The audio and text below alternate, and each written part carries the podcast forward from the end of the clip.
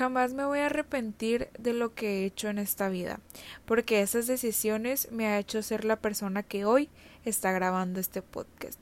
Pero de lo que estoy más segura de todo fue en decir que sí, porque te volvería a decir que sí un millón de veces más y responder a ese tengo algo que decirte. ¿Estás lista? Porque mi respuesta fue sí, y sigue siendo la misma.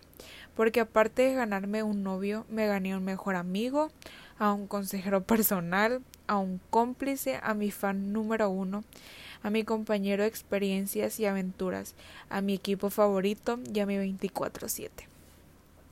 Si, si hace un año y medio me hubieran preguntado qué es mi veía donde estoy ahora, es no. No me imaginaba estar más de 100 días encerrada en casa en una pandemia mundial. Pero tampoco me imaginaría estar tan enamorada en una relación tan estable cumpliendo un año con mi novio. Nuestra vida ha cambiado y en mi opinión siempre ha sido para bien, porque desde un inicio hemos sido mejores personas, mejores hijos, amigos, compañeros porque nos hemos impulsado a ser mejor, porque tenemos una motivación por cual hacerlo. Eres mi primer amor, mi primer todo, mi primer compañero y siempre he pensado que quiero que seas el último, porque no me imagino compartiendo la vida con nadie más.